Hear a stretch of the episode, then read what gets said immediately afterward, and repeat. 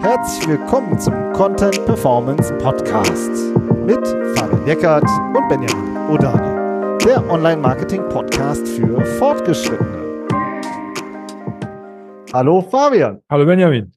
Heute sprechen wir über SEO-Erfolgskontrolle. Also wie können wir einfach unsere Erfolge monitoren, kontrollieren und da sehen wir viele Versuche und viele Ansätze und möchten einfach mal heute beschreiben, wie wir es machen. Ja, genau. Eine sehr berechtigte Frage. Wir haben was gemacht, äh, und wie können wir den Erfolg kontrollieren? Das ja. ist super wichtig. Klar, das, ne, das ist eine Frage, die natürlich häufig von Entscheidern kommt. Aber das will ja natürlich jeder, jeder im Team ist ja daran interessiert, auch da eine gute Antwort geben zu können. Und aus der SEO-Perspektive, aus der rein fachlichen Perspektive finde ich auch, dass eine Erfolgskontrolle auch sehr, sehr viele Hinweise darauf gibt, was in SEO funktioniert. Weil es ist ja immer eine Blackbox. Google sagt ja nie, mach das und dann passiert das, sondern es ist ja immer Trial and Error ähm, am Ende des Tages, auch natürlich basiert auf sehr viel Erfahrung, ja. Ähm, aber es, aber ne, wenn man hat guckt, was haben wir gemacht und was hat, wozu hat das geführt, dann äh, ähm, ja, liefert das sehr viele Hinweise darauf, was wie Google in den Grundsätzen eben auch funktioniert. Genau, und bevor wir da jetzt aber einsteigen, ähm, würde ich sagen, müssen wir nochmal die, so ein bisschen die Grundsituation schildern, warum es eigentlich so schwierig ist für viele, ähm, ja, sich eine Erfolgskontrolle selbst aufzusetzen, beziehungsweise was so die Zahlen sind, mit denen man so hantiert in den Unternehmen, zumindest die vielen äh, Beispiele, die wir so sehen. Mhm. Wollen wir, wer legt los?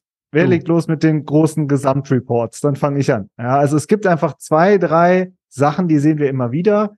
Google Search Konsole wird reingeguckt, in Google Analytics wird reingeguckt und wenn man ein SEO-Tool hat, ähm, wird auch gerne mal so ein Sichtbarkeitsgesamtindex angeguckt. So und das sind so die Zahlen, mit denen die viele hantieren im Marketing. Ja, also die Google Search Konsole machst du auf, dann siehst du den Traffic der letzten drei Monate. So, ja, oder Google Analytics, soweit es denn läuft, kommen wir noch zu, siehst du dann die Besucher pro Monat. Sowas, ja. Und, ähm, und dann wird halt gesagt, ja, so, so sieht's bei uns aus. Ja. Hm. Aber wie können wir jetzt darauf jetzt überhaupt was ähm, eine Erfolgskontrolle machen mit den Dingen, die wir jetzt vorhaben, so oder auch äh, vielleicht wissen wir noch gar nicht, was wir genau vorhaben, aber ähm, so wie wie geht's jetzt weiter? Ja und das ist halt ähm, ziemlich tricky, weil in diesen drei Tools zum Beispiel ähm, ganz schön viele Stolpersteine drin sitzen, oder nicht? Ja, lass uns doch mal an ein paar Beispielen erklären, oder? Also ja. das, was du beschrieben hast, ist ja die Voreinstellung in den Tools. Wenn man sich einloggt und dann sieht man diese Zahlen. Beispiel Search-Konsole. Würde ich jetzt einfach mal mit anfangen. Ja. Das ist der Traffic der letzten drei Monate und da fließen alle Keywords rein, die Klicks ausgelöst haben. Ja. So, und wenn ich jetzt eine große Marke bin und ich habe sehr viel Brand-Traffic, also sehr viele Keywords, die meinen Nach Markennamen beinhalten, dann ist diese, diese Zahl total verwässert, weil da ja Markenbegriffe drin sind und Begriffe von Leuten, die mich nicht kennen. So. Und das sind ja zwei ganz unterschiedliche Ansätze. Das heißt, mit, da kann ich jetzt erstmal nichts mit anfangen. Die Zahlen sind in diesem Fall einfach verwässert. Ja, und ja. genau. Und dann sitze ich da schon. Dann sagt man, ja, wir haben ja hunderttausende Besucher pro Quartal. Ja, klar. Aber das sind halt alles Brand äh, Search. Ja, das sind alles Leute, die kennen euch schon und die geben euren Namen ein und kommen dann über Google auf eure Seite. Das sagt eigentlich über SEO noch gar nichts aus. So. Nee. Und, äh, und Aber selbst wenn es so 60 Prozent sind, ist es einfach verwässert. Ich kann damit ja. nichts anfangen, weil ich ja auch, da kommen wir gleich ja noch zu, es geht ja auch darum, Veränderungen festzustellen. Ich arbeite ja an was und möchte ja Veränderungen kontrollieren. Und wenn sich da aber was drin verändert, kann das auch sein, dass ich irgendwas, dass ich irgendwie Fernsehwerbung gemacht habe und meine Marke der, der, der, das Volumen nach meiner Marke verändert sich, die, die suchen. Und dann habe ich da eine Veränderung drin, die aber gar nichts mit meiner SEO-Arbeit zu tun hat. Also es ist einfach verwässert. Das ist keine, es sind keine guten Werte. Das gleiche gilt zum Beispiel jetzt, äh, wenn wir das nächste Beispiel nehmen, Google Analytics. Da habe ich ja in dieser globalen Übersicht auch ganz viele Kanäle drin. Ne? Ja.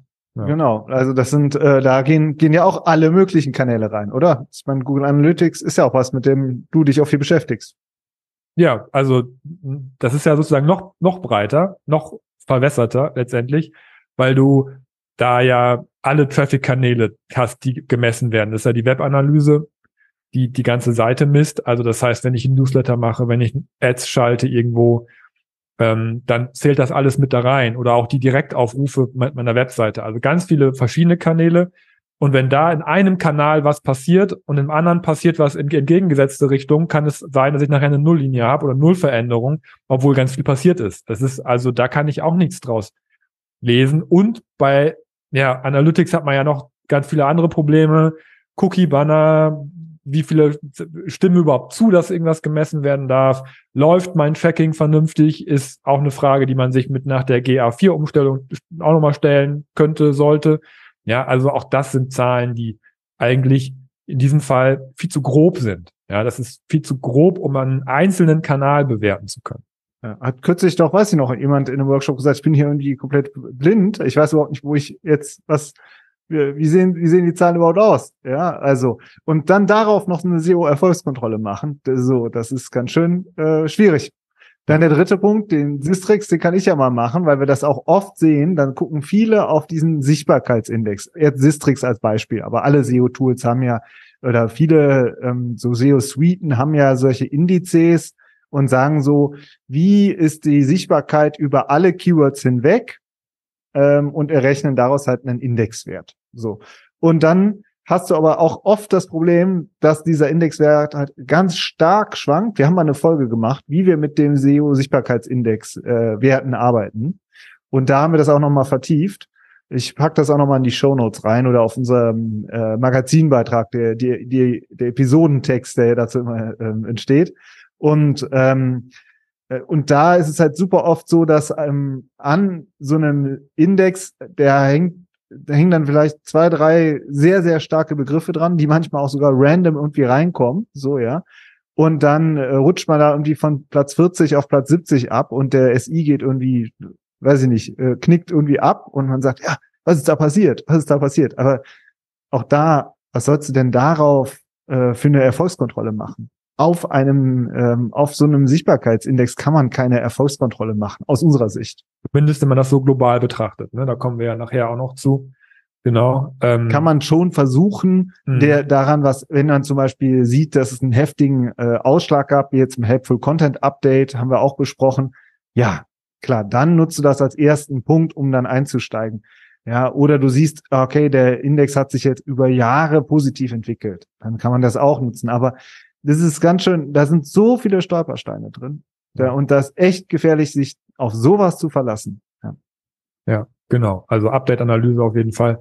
Ähm, aber da ist es auf jeden Fall ähm, zu starken Schwankungen unterworfen. Dass, ähm, ich weiß nicht, wollen wir jetzt noch mal ein bisschen ja. tiefer reingehen? Also ich finde eigentlich so, das ist ja jetzt ähm, ja auch, auch irgendwie klar, dass, dass man da genauer hingucken muss. Ne? Also wenn man SEO-Erfolgskontrolle machen muss, müssen wir uns unsere SEO-Zahlen genauer angucken oder unsere SEO-Werte und das sind einfach runtergebrochen die Keywords. Ja, also dass wir, dass wir ein Ranking-Monitoring machen, das haben viele von euch ja auch, wo man Listen anlegt und sagt, diese Keywords möchte ich gerne regelmäßig überprüft haben. Und ich möchte wissen, wo, wie stehe ich denn da zu dem einzelnen Keyword? Ja, weil ihr vielleicht dran gearbeitet habt, weil ihr euch eine Liste zusammen recherchiert habt, wo ihr gesagt habt, das sind die Keywords, für die möchte ich gerne ranken, auch ohne vielleicht daran jetzt schon konkret gearbeitet zu haben. Das Problem, was wir oft sehen, ist, dass man da schon versucht, in diese Vollständigkeit reinzukommen und am Ende sind es dann hunderte oder sogar tausende Keywords, die dann in so einem Monitoring drinne hängen. Ja, ähm, und das wird dann einfach super schnell unübersichtlich. Ja, also weil es erstmal, weil es so viele sind und das andere Problem ist, es gibt auch keine Kategorisierung oder Clusterung dahinter. Ja, also das heißt, dann ist irgendwie das Keyword mit dem höchsten Suchvolumen oben oder mit der besten Position ist dann irgendwie oben gelistet von den Tausenden und ganz und die anderen gehen halt einfach unter, ja, in dieser ganzen, äh, in diesem ganzen Wust. Und das Problem ist, dass man dann eben, wenn man jetzt die Erfolgskontrolle sich mal anschaut, eigentlich keinen Überblick darüber hat, wo sich genau was getan hat. Ja, also man kriegt auch da diese Veränderung nicht mit im Hinblick auch besonders auf, was haben wir denn jetzt gerade getan? Genau. Ja, also wir haben, man macht ja bestimmte, kommen wir gleich noch zu und erklären wir auch noch, äh, schlüsseln wir noch auf. Du, du machst ja bestimmte Dinge und dann hast du halt eine Liste mit tausenden Keywords. Jo, das ist irgendwie, äh, das ist, finde ich, äh, was willst du denn daraus ableiten? Da kannst du einen Gesamtstatus dir angucken, aber auch diese unsortierten Keywordlisten, dann sind die halt nach äh, nach was absteigend sortiert, weiß ich nicht, ja, nach Suchvolumen oder so äh, oder du hast du kannst dir natürlich auch die Top 3, Top 10 Positionen und so insgesamt auf dein Projekt angucken, aber wie gesagt, es geht Erfolgskontrolle verstehen wir jetzt darunter, wir haben was gemacht, was hat's gebracht? Ja, aber und, was haben wir denn jetzt konkret gemacht? Und das da ist, ist eigentlich die Hauptfrage. Ne? Genau, und da ist nämlich eigentlich der Knackpunkt oft drin. Es gibt keine definierten SEO-Projekte. Also sehr selten, was wir sehen, ist, ähm, wir haben folgende Strategie. Das sind unsere drei Maßnahmen. Maßnahme eins, zwei, drei. Die setzen wir bis dann und dann um mit den und den Ressourcen. Und dann gucken wir uns die Maßnahmen an, was hat's gebracht? Das, diese Struktur sehen wir fast nie. Das ist ja auch logisch, weil viele, die sich bei uns melden, das sind, äh, das sind größere Unternehmen, kleine Unternehmen, alles dabei, aber super oft haben, gibt es Marketingverantwortliche, aber die haben halt keine spezifische SEO-Expertise. Das heißt, es ist ja eigentlich auch nicht richtig klar, was gemacht werden soll oder kann. Und und dann, und wenn du das nicht hast, ja, wie willst du denn dann eine richtige Erfolgskontrolle machen? Dann kannst du nur in diese globalen Zahlen reingucken. Man kann man auch nichts messen. So, genau. Ne? Das finde ich auch. Und ohne jetzt zu viel zu wegzunehmen, es geht eben auch nicht nur darum, Keywords zu messen oder Rankings, ja, sondern wenn du, du, du musst auch das Wissen mitbringen, so ein SEO-Projekt definieren zu können, auf der technischen Ebene, auf der Content-Ebene, auf der, auf der strategischen ja, Ebene. Lass ne? das doch mal durchdeklinieren. Genau. Komm, machen wir jetzt. Ja, machen wir jetzt. Fang an. Ja, ich muss erstmal in der Mind-App hochscrollen. Entschuldigung. das ist direkt zu dir rübergeschoben. Ja, also äh, es gibt einfach viele Aspekte, an denen man arbeiten kann, wenn man SEO oder arbeiten muss, wenn man SEO macht. Und das, das ähm, deckt viele Themenbereiche ab. Ja, die es gibt ja zig Ranking-Faktoren, die auf sehr vielen Ebenen arbeiten, auf der technischen Ebene, auf der auf der äh, Content-definitorischen, semantischen Ebene und so weiter. Das heißt, wenn ich ein äh, ein zum Beispiel technisches SEO-Projekt habe, dann kümmere ich mich um die Indexierung meiner Webseite. Ja, wird die Seite vernünftig indexiert? Wie viele Seiten sind indexiert? Welche Seiten sind nicht indexiert? Und dann ähm, ja, weiß ich auch, was ich mir in meiner Erfolgskontrolle angucken muss. Oder ein ganz klassisches Beispiel sind die Core Web Vitals, ja, die Ladezeit einer Webseite. Das sind, das ist ein SEO-Projekt und ich sage, daran möchte ich gerne arbeiten, ja, ähm, und und das kann ich dann auch messen, ja, zum Beispiel, ja. Das also sind so technische Projekte. Ja, finde ich auch. Auf der Keyword-Ebene genauso. Wir haben Keywords, die dann recherchiert werden oder worden sind, wo man sagt, wir möchten diese Keywords auf diesen einzelnen Seiten jetzt angreifen. Ja, also zum Beispiel haben wir, ich sag mal, einfach gesagt, es gibt hier 30 Landingpages, mit denen wollen wir diese 300 Keywords äh, mappen, ja, und zu diesen 300 Keywords möchten wir jetzt ranken. So, dann haben wir ein ganz klares Projekt, wo viele To-Dos dranhängen, die wir jetzt heute nicht noch äh, mit rein besprechen, weil sonst reden wir stundenlang. Ähm, aber dann hast du ein konkretes Projekt und das kannst du dir natürlich dann auch wieder angucken.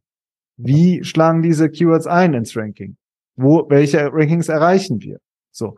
Und, ähm, und das dritte, ne, müsste ich jetzt eigentlich auch noch mitmachen, das ist der Content, ja. Also, wir haben zum Beispiel bestehende Seiten und jetzt optimieren wir die Snippets, also H1, Überschriften, ja, Title, Meta-Description. Sowas. Und äh, das optimieren wir jetzt. So, was hat's gebracht? Kann man sich natürlich dann auch danach angucken. Das sind alles konkrete Projekte. So und und diese Projekte zu definieren, die Aufgaben zu verteilen, zu gucken, was machen wir, äh, was wird in-house gemacht, was geben wir raus, was macht die Technik und so weiter. Das ist sozusagen, darum geht's. Und das kann man dann auch wieder, da kann man die Erfolge monitoren. Genau. Und das sind dann die Ziele und das ist die Erfolgskontrolle, die man machen kann. Und zum Beispiel jetzt, wenn ich, äh, wenn ich mir was wie Ladezeiten angucke, dann gibt es ja bei den Core Web Vitals Tests, die ich machen kann auf meinen URLs. Ja. Ganz konkret kann ich sagen, wie viele meiner URLs haben diese Core Web Vitals erreicht oder nicht. Und da ist das Ziel mit möglichst vielen, das zu erreichen. Und das kann ich messen, das kann ich reporten, kann ich sagen, vorher war es so, jetzt ist es so. Und das ist ein ganz konkretes Ziel, ähm, was ich, was auch ein originäres SEO-Ziel ist erstmal. Ja, Ladezeit ist auch wichtig für andere, für viele andere Bereiche, aber das ist etwas, woran ich arbeiten kann, was auch einen, ja, auch nachgewiesenen Ranking-Faktor bei Google ist. Genau, ja, dann kannst du, machst du einen Check, haben wir geschafft, ist äh, Haken dran, haben wir einen wichtigen Bestandteil der Ranking-Faktoren erfüllt. So, ja. weiter. Ja. weiter. Was Indexierte Seiten, ist auch so. super wichtig indexierte Seiten, ja, total unterschätzt oft. Wie viele Seiten von meinem Projekt hat Google denn überhaupt im Index und kann sie überhaupt ranken? Ja, das ist eine total wichtige Zahl, weil wenn ihr nicht im Index seid, habt ihr überhaupt keine Chance für irgendwas zu ranken. Ja, so. Und das muss, das ist was, an dem kann man auch arbeiten, sollte man arbeiten. Das sollte man sich angucken, gerade wenn man auch, je größer das Projekt ist, es betrifft auch kleine Projekte, aber wenn du ein größeres Projekt hast, ist das Thema Indexierung in der Regel erfahrungsgemäß wichtiger für deinen SEO-Erfolg. Und ähm, das ist auch ein konkretes Projekt, ähm, was man sich anschauen muss und wo man daran arbeiten muss, mit möglichst vielen wichtigen Seiten auch indexiert zu sein. Kannst du mal ja. so ein paar, so ein paar Beispielzahlen nennen? Was ist für dich ein größeres Projekt? Ähm, naja, wenn ich ein Online-Shop bin, habe ich ein Interesse daran, dass möglichst viele meiner Produkte im Index sind. So, ja. Und wenn ich äh, 10.000 Produkte habe, dann oder 15.000 Produkte, dann möchte ich gerne, dass die auch möglichst alle im Index sind, plus die Kategorieseiten. Es gibt andere Seiten, Arten und Typen, mit denen ich vielleicht nicht im Index sein möchte. Ja, wir haben, ähm, fällt mir jetzt ein, zum Beispiel mit dem Kollegen Stefan Vorwerk mal über facettierte äh, Navigation gesprochen. Da geht es auch darum, dass man ganz gezielt bestimmte Bereiche einer Webseite, eines Shops in den Index bekommt, indem man äh, die URL-Struktur optimiert. Und da ist die Anzahl der indexierten Seiten eine KPI. Ganz, ganz eindeutig in der API. Das ist ein konkretes Projekt, High Level, also es schon betrifft, ne, also es sind eher so Themen, die man ähm, äh, ja, äh, ja, keine Ahnung, wie ich das jetzt ausdrücken soll, aber das ist so ein bisschen Portale, und, äh, komplex. Ne? Das ist nicht, ja. das ist halt nicht trivial, aber das ist etwas, was äh, zum Erfolg der großen Online-Shops beiträgt, dass sie sich mit diesen Themen auseinandersetzen. Ja? ja, und da muss sich eigentlich jeder mit auseinandersetzen, der einen Online-Shop hat. Ähm, aber wenn ich zum Beispiel eine Produktdatenbank habe oder wenn ich auch sehr viel Content produziert habe, ja, das betrifft auch Publisher zum Beispiel, oder? Ja, also, genau. Ne? Also ja. all diese sozusagen größeren Portale und oder größeren Websites. Ja. Ich auch. Und daran kannst du wieder einen Check machen, mehr Seiten im Index, dadurch überhaupt erst die Chance zu ranken und dadurch überhaupt erst die Chance, wieder mehr Traffic zu bekommen. Und ja. dann hast du sozusagen so zahlen diese kleinen Ziele auf die großen Ziele dann ein. Beim Content finde ich es auch. Typisch hatten wir, erinnere ich mich an ein Projekt in diesem Jahr, ähm, okay, wir haben äh, 15 Artikel sind jetzt fertig. Das Content Cluster, das wir empfohlen haben, das Content Hub ähm, zum wichtigsten Kernbereich ist online gegangen. Man trifft sich später, kommen wir noch gleich zu und stellt dann fest, ah, guck mal hier, bei diesen drei, vier Seiten zum Beispiel haben wir Featured Snippets erobert. Warum? Warum sind wir da ganz nach vorne gekommen mit so einem herausgehobenen Ergebnis? wie ist der Content dahinter geschrieben? Weil der ist nämlich dann oft doch nicht genau gleich geschrieben, sondern oft hat dann, ja, das hat dann die eine geschrieben, das hat die andere geschrieben, das hat der nächste geschrieben und da hat hinten auch noch einer mitgeschrieben. Das passiert so, ist normal. So, und dann sagt man, okay, was ist denn da gut gewesen? Gibt es da Muster hinter? Weil wir vielleicht noch mehr äh, machen wollen von solchen Seiten. Ja, oder ja, das ist für mich Erfolgskontrolle. Das ist ähm, so ein Tool nutzen, anwenden und dann darauf nachdenken und die und äh, die Erfolge herausarbeiten exemplarisch. Und das finde ich so so so gehen wir an das Thema Erfolgskontrolle ran. Ne? Ja, da gibt es in der Webanalyse ein sehr schönes Wort, was mir persönlich immer sehr gut gefällt. Das heißt Segmentierung. Ja. Man muss wirklich die Projekte und die einzelnen Datenpunkte, die man hat, segmentieren. Ja, ja. man muss sagen, du hast gerade gesagt, dann schauen wir uns dieses Content Cluster an, was da erstellt wurde. Ja, das, das, ist, das sind Funktionen in den Tools, über die wir gerade gesprochen haben, Search Konsole oder SEO, SEO Software, wo man dann auf dieses, auf diesen Bereich segmentieren muss. Und dann kann man sich auch Erfolge angucken, weil dann ist es eben nicht mehr global. Ja. ja. Ich so, habe noch, noch ein Beispiel. Ich ja. muss noch gerade rein, weil es mir auch noch einfällt. Dann wird Glossar. Also wir haben auch schon mal äh, einen, äh, schon vor längerer Zeit äh, über Glossarstrategien was gemacht und ähm, äh, ist meiner Meinung nach auch ein bisschen in Verruf geraten, weil jetzt alle sagen, ja, wir machen mit ChatGPT einfach irgendwelche Glossarartikel. So, nein, das, das würden wir jetzt nicht empfehlen. Aber wenn man sich ähm, relevante Begriffe definiert, zu denen man wirklich was zu sagen hat, und man stellt eine ganze Anzahl von Artikeln online und dann stellt man fest, ach guck mal, bei dem sind wir jetzt von null auf eins geschossen. Hatten wir jetzt auch einen Fall. Von null auf Platz eins, ja. Ja, Longtail-Begriff hatte 100, 200 Suchen, so, ja. Aber trotzdem, warum sind wir da von null auf eins geschossen? Liegt das an einer bestimmten Art, wie man den Artikel geschrieben hat? Liegt das an einer bestimmten Themenautorität? was für andere Themen sollte man dann noch in Zukunft angehen, ja. Also auch daraus leiten sich dann wieder Folgeschritte ab. Ja, und ähm, das heißt immer ganz engmaschig, äh, was du jetzt Segmentierung nennst, würde ich sagen engmaschig oder projektbezogen, sich äh, die Erfolge angucken oder auch die Misserfolge gucken, angucken, was hat nicht geklappt und daraus dann wieder die nächsten Schlüsse ziehen. Ja, stellt sich noch die Frage nach dem Format, finde ich. Also ja. ähm, SEO-Erfolgskontrolle, ich weiß nicht, was ihr ähm, euch erwartet habt von dieser Folge, ob wir jetzt sagen, ja, da musst du Tool X aufmachen, dann trägst du da drei Dinge ein dann hast du eine SEO-Erfolgskontrolle. Ja, also es kann ja auch, kann ja auch sehr toollastig oder datengestützt sein, wie man sowas macht. Aber das ist eigentlich nicht die Art und Weise, wie wir arbeiten. Wir arbeiten, ähm, also das ist schon, also das ist schon die Art und Weise, die wir, die wir präsentieren, aber ähm, das ist die, die Erfolgskontrolle hat für mich oder für uns sehr viel mit Kommunikation zu tun. Nämlich, dass man das, dass man das gemeinsam auch bespricht und sich anschaut. Ja, und dann geht es nicht darum, sich automatisiert jede Woche einen Wert zuschicken zu lassen per E-Mail, sondern dass man sich gemeinsam den Wert anschaut und ihn dann auch interpretiert und gemeinsam darüber spricht und da gemeinsam auch die nächsten Schritte wieder daraus ableitet. Ja, da hat äh, zum Beispiel, ich weiß noch, die äh, Melissa, mit der wir gesprochen haben ähm, vor ein paar Monaten, die SEO-Managerin ist bei, ähm, ich weiß gar nicht mehr. Irgendwas mit Titan, oder?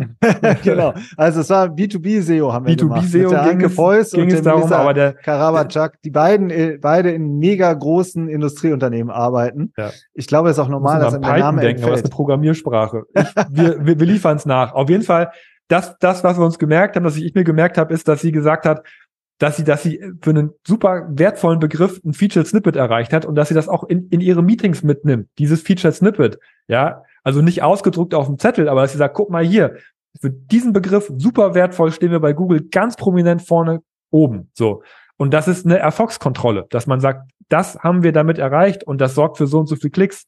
Ja, und das ist so, wie wir halt auch arbeiten, wenn wir unsere Erfolgsworkshops oder unsere Mentoring-Workshops machen, dass wir uns erstmal anschauen, was für Meilensteine wurden denn erreicht? Ja, was, was wurde denn konkret auf den einzelnen Projekten umgesetzt und, und was sind die Ergebnisse davon? Und das ist dann die Erfolgskontrolle, dass man das sich gemeinsam anschaut mit der Segmentierung, ja, nicht so global, sondern auf dem einzelnen Projekt und sagt, was haben wir denn für ein Traffic-Wachstum in dem Verzeichnis? Ja, und dann wird der Traffic-Wert wieder super interessant und dann ist es auch wieder eine KPI, wenn sie segmentiert ist. Ja, und das machen wir zum Beispiel oft einmal im Quartal oder ähm, zweimal im Jahr, unterschiedlich, je nachdem, wie das monatlich, je nachdem, oder monatlich. Wie, ja. ne? So, das ist immer die Frage, äh, wie, wie groß die Projekte sind, wie unterschiedlich die Projekte sind. Sehr, äh, das kommt wirklich immer drauf an. So, aber ähm, so finde ich auch. Also wir reden eigentlich gerade, merke ich gerade so fast schon mehr über Erfolgskommunikation. Also weil es halt un, ich immer auch, ne, es, es geht schon auch um Kontrolle. Also die, zu sehen, was hat's gebracht, aber eben immer in Verbindung mit, wie können wir das auch erklären. Ja, und, äh, und da sehen wir halt oft, dass einfach in die, in die falschen, es wird auf die falschen Charts geguckt und in die Voreinstellungen einfach geguckt und die vor allen Dingen, wenn du jetzt so einen so einen äh, Google Search Konsole Brand hunderttausende Klicks, da geht ja jedes Projekt verloren. Also egal woran du arbeitest, dann sagt man ja, okay, aber wo steht geht unter, jetzt, ne, den ganzen Das geht Zahlen. unter, ja. genau. Also du du kannst und wenn das dann untergeht, dann kannst du ja überhaupt nicht sehen, ach krass, guck mal, da das hat schon eingeschlagen. Da hat's schon da geht's los. Das funktioniert gut. Das war ein richtiger Ansatz. Und dieses granulare Arbeiten und dieses an den Stellschrauben drehen, das finde ich halt super wichtig. Ja. ja, und es ist auch ein Enabling, dass man natürlich auch dann abseits von den Workshops dann irgendwann natürlich auch lernt und weiß, wie man sich diese Daten auch äh, im Alltag ziehen kann. Aber das, das ist oft erst der zweite Schritt. Also wenn man sich noch die allgemeinen Gesamtreports anschaut, ist es natürlich schwierig, in die Tiefe zu gehen und das dann immer zu wiederholen und sich immer wieder die Sachen anzuschauen und daraus dann auch die einzelnen neuen Schritte abzuleiten. Das ist dann die Erfolgskontrolle. Ja. Aber es geht nicht nur darum, Erfolgskontrolle zu machen, finde ich, oder? Es geht auch, also vielleicht abschließend jetzt noch, es geht auch darum zu sagen, was, was nicht geklappt hat. Ja, das finde ich auch total wichtig, das nochmal zu erwähnen, ähm, auch, auch, auch dann zu sagen, ähm, das hat vielleicht nicht gereicht, diese, diese Arbeitsschritte, um das Ziel zu erreichen. Da müssen wir noch mehr investieren. Ja, wie viel Arbeitsbudget wurde denn letztendlich da rein auch investiert? muss man, müssen wir das vielleicht erhöhen, ja. Also auch dann die Arbeit in Relation zu den Erfolgen zu bringen oder zu dem, was noch zu tun ist, finde ich auch immer wichtig. Es ist auch eine, man muss es auch kritisch nutzen, um daraus die richtigen Schlüsse zu ziehen, in der nächsten Iteration mehr reinzutun, eventuell. Ja. Oder halt äh, effektiver zu arbeiten oder bestimmte Schleifen nicht mehr zu gehen, ja, also oder bestimmte Themen vielleicht gar nicht zu machen, weil man weiß, da da sehen wir jetzt gerade keine Schnitte, so, ne? Also das sind äh, alles so Möglichkeiten, die dann sozusagen aus dieser Erfolgskontrolle entsteht. Also ihr merkt, und wir denken sehr projektbasiert und sehr stark darin, wie können wir diese ganz granular dann diese Projekte dann eben die Erfolge monitoren und daraus dann die nächsten Schlüsse ziehen. Und das dann auch richtig kommunizieren. So, und das ist halt viel wichtiger aus unserer Sicht als ähm, ja, mit einen SI-Chart nachher durchzuschicken. Also man kann dann immer noch darüber reden, wenn man jetzt auf dem C-Level äh, einmal im Jahr eine Zahl präsentieren will, ja, dann würde ich auch sagen, äh, das ist der Traffic oder das sind die Leads, so. Aber ähm, aber das ist, ich, ein CEO in einem größeren Unternehmen will wahrscheinlich nicht den Indexierungschart sehen. Es sei denn, er ist ein Techie oder sie, dann könnte es schon wieder anders aussehen. Aber ähm, da machen ja. wir jetzt diese OKR-Diskussion wieder auf, finde ich. Ja. Das haben wir auch in der Folge mal besprochen. Es gibt natürlich diese übergeordneten Ziele. Ja, Leads und Traffic, was du alles gesagt ja. hast. Aber da ist man als SEO ja nicht 100% für verantwortlich. Das sind noch andere KollegInnen, die daran arbeiten. Das ist die UX, das ist die Technik insgesamt, ja wenn, wenn die Seite abrauscht, warum auch immer, kann ich als SEO auch nichts mehr machen. Ja, das ist dann einfach kein Bereich, in dem ich, in dem ich mehr zuständig bin. Aber, aber die, die Objectives, diese, diese kleinen, in Anführungsstrichen klein, ja, Indexierungsmanagement ist, ist kein kleines Thema, aber das ist dein SEO-Thema, um das du dich kümmern musst, um insgesamt an den Gesamtzielen dann teilzuhaben. Ja, und das finde ich ist das Wichtige, dass man es auf das Projekt runterbricht, weil das ist das, was wir in der Hand haben. Das ist das, was wir kritisch hinterfragen können, wo wir aber auch unsere Erfolge feiern können. Wo wir sagen können, das, da haben wir jetzt 20 Prozent mehr URLs im Google-Index. Bam. So. Und als das passiert ist, ist der Traffic auch gestiegen. So. Da kann man den Zusammenhang wieder herstellen. Und da kann man auch dran, sich dran messen lassen. Ja. Ich finde es genau. krass. Also, selbst erfahrene Kunden, mit denen wir unsere Mentorings gemacht haben, die sagen dann, boah krass, ich habe wieder nur das Große gesehen die letzten letzten Monate. Ich habe mir wieder nur den und den Chart angeguckt aber eigentlich gelernt habe ich jetzt wieder nur, das habe ich jetzt wieder nur, habe ich jetzt gelernt habe ich, dass wir hier im Kleinen das und das geändert haben und dass wir da dann den Erfolg auch wieder hatten. Ja, also. Kleiner, kleiner Hinweis noch zum Abschluss. Ja. Wir verschicken mittlerweile über unseren Newsletter äh, sehr regelmäßig, eigentlich jede Woche, immer auch einen Chart. Genau solche kleinen granularen Charts, ja, wo wir sagen, da, schau es dir an. Das ist doch ein spannendes Ding. Also wenn ihr äh, Bock habt auf solche Charts, meldet euch mal bei uns im Newsletter an. Das ist ein neues Format, was wir gerade testen. Würde mich auch sehr freuen. Und, äh, und ich sehe es genau wie du, was du gesagt hast. Also die Lerneffekte, die liegen im Kleinen. So. Und der Erfolg, der wächst dann insgesamt äh, groß.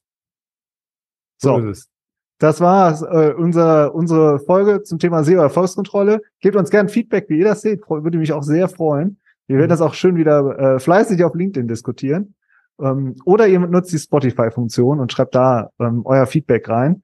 Würde mich, fände ich auch ziemlich cool. Und ansonsten würde ich sagen, wir hören uns nächste Woche. Bis dann. Ciao. Ciao.